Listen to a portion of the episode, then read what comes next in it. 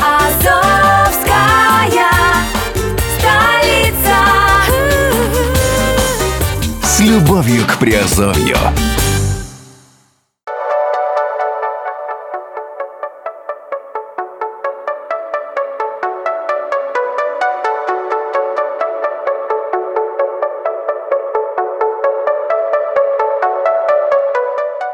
Всем привет, с вами Герман Пермяков. Вы слушаете подкаст Азовской столицы в разделе Offshore Industry. Сегодня поговорим о райских бумагах. Райские бумаги. Э, опаснее ли они панамских бумаг или попытка свергнуть Трампа? Итак, давайте узнаем, что это такое. Очередная утечка офшорных данных доступна для всеобщего изучения. Мы ждали этой информации и теперь можем изучить ее внимательно.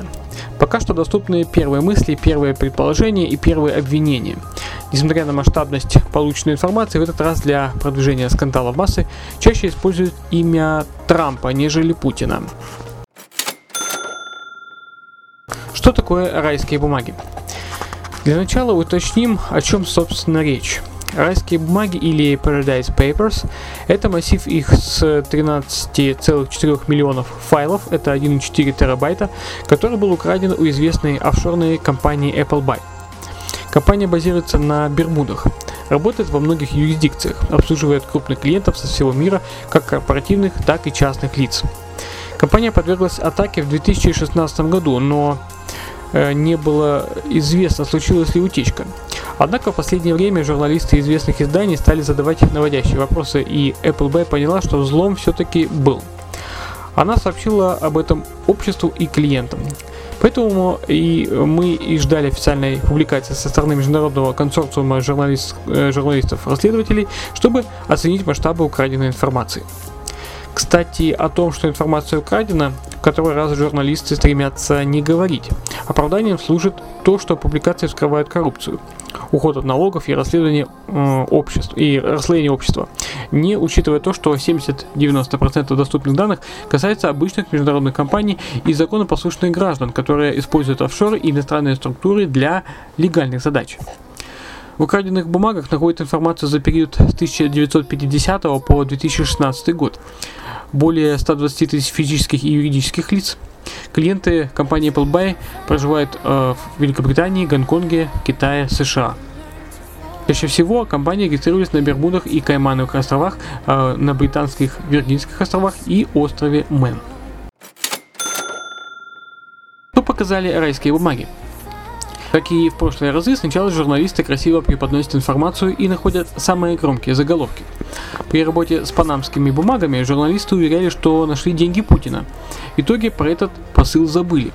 В этот раз удалось найти личные деньги королевы Великобритании, которые она, точнее ее распорядители, хранят на Каймановых островах.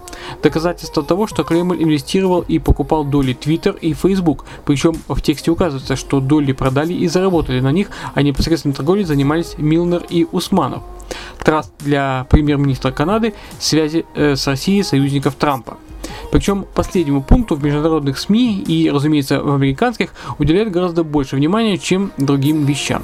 Но пока нас интересуют россияне, кто же попал под внимание в этот раз. Россияне в райских бумагах. А, в этот раз э, каких-то невообразимых открытий не видно. Так или иначе, отчасти предпринимателей такое можно было предположить.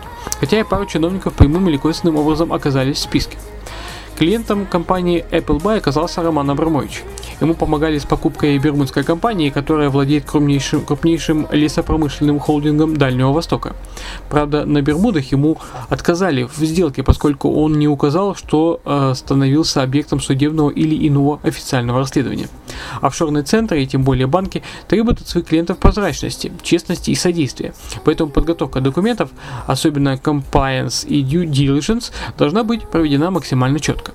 В случае Абрамовича в итоге ту же анкету отправили на британские Виргинские острова, и там проблем не возникло. Однако рассчитывать что такое, точно такое же случится у вас, неразумно. Время поменялось, и после подобной истории с утечкой данных британские Виргинские острова также будут на стороже. Помимо владельца клуба Челси в список попали депутат от КПРФ Владимир, Владимир Блоцкий, который был директором иностранной компании в 2006 году, Николай Егоров, один из самых влиятельных адвокатов России и однокурсник Путина, является совладельцем антипинского НЗП. Алексей Езубов, депутат от Единой России, братья Ротенберги, родственники Игоря Шувалова, первого вице-премьера, Алишер Усманов, который при помощи офшорных компаний покупал и продавал акции Facebook.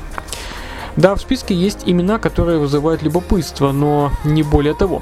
Пара чиновников, пусть и высокого ранга, причем не напрямую владеющие, владеющие офшорными компаниями, не повод для восторга. Для проверки возможно э, расследование, но не для обвинений. А уж говорить про Усманова или Милнера, которые использовали офшоры для инвестиций, вообще смешно. Это часть их работы. Офшоры для Трампа и международных брендов – при этом в мире райские бумаги могут произвести побольше эффекта, нежели в России, как минимум информация интереснее. Во-первых, стало известно о заигрывании с налоговым законодательством таких корпораций, как Apple, Nike, Uber и других. Благодаря офшорам они уменьшают налоговые ставки и находятся впереди налоговиков в этой гонке. Во-вторых, в очередной раз стало известно, что офшоры используются для сохранения конфиденциальности среди знаменитостей, э, знаменитых людей, да, к примеру, таких как Мадонна, э, которая инвестировала в, в доли медицинской компании Бона из группы YouTube, э, инвестирующей в литовский супермаркет, сооснователь Microsoft Пол Аллен прикупил яхту и субмарину и так далее. В-третьих, команда Трампа оказалась под подозрением из-за активного использования офшоров и, что еще страшнее для американца, в связях с Россией и правящей там верхушкой. Министр торговли Рос оказался владельцем цепи компаний, которые обслуживают в том числе связанную с Кремлем компанию Сибур. Также в, ком- в команде Трампа замешаны офшорные Рекс Тиллерсон, э, Рандall Куарлис, советники Карл Иконг, э, Том, Томас Барак и многие другие. Конечно, не забыли связать скандал с влиянием России на выборы в США через социальные сети.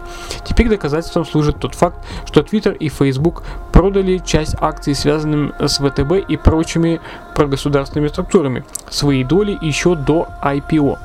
А после IPO большую часть долей эти структуры распродали с отличной прибылью. Еще один интересный контекст. Как офшоры, в частности остров Мэн, используются для регистрации и импорта яхт, бизнес-джетов и прочих средств передвижения.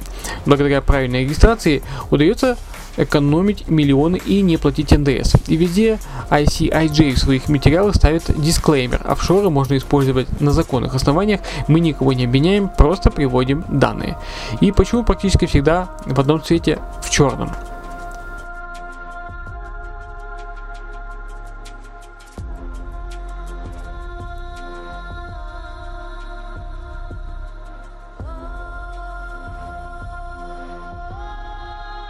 Опасны ли райские бумаги?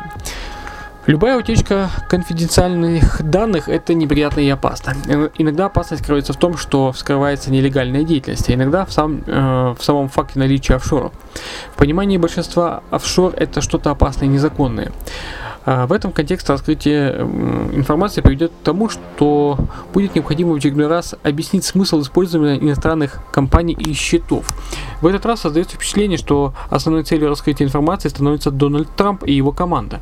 Россияне используются в этом смысле как-то как пугало, которым запугивают жителей США и некоторых цивилизованных стран.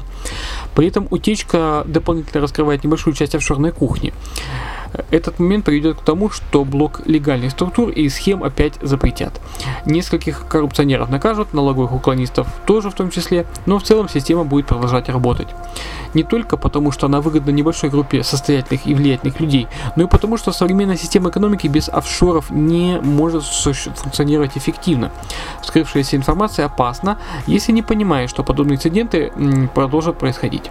Они становятся инструментом политической и экономической войн между странами и партиями. Чтобы выжить в этой войне, стоит готовиться заранее и действовать в рамках существующих законов. Как это сделать, мы поможем вам. Э, наши специалисты на Азовской столице и на Redline TV э, всегда ответят на все ваши вопросы и найдут, э, найдут законные э, пути для решения ваших проблем. Так что обращайтесь по нашим каналам связи. Ну, а на этом все. С вами был Герман Пермяков. А, слушайте нас а, на Азовской столице, наши подкасты, и смотрите наш канал Redline TV. Все, пока, до связи.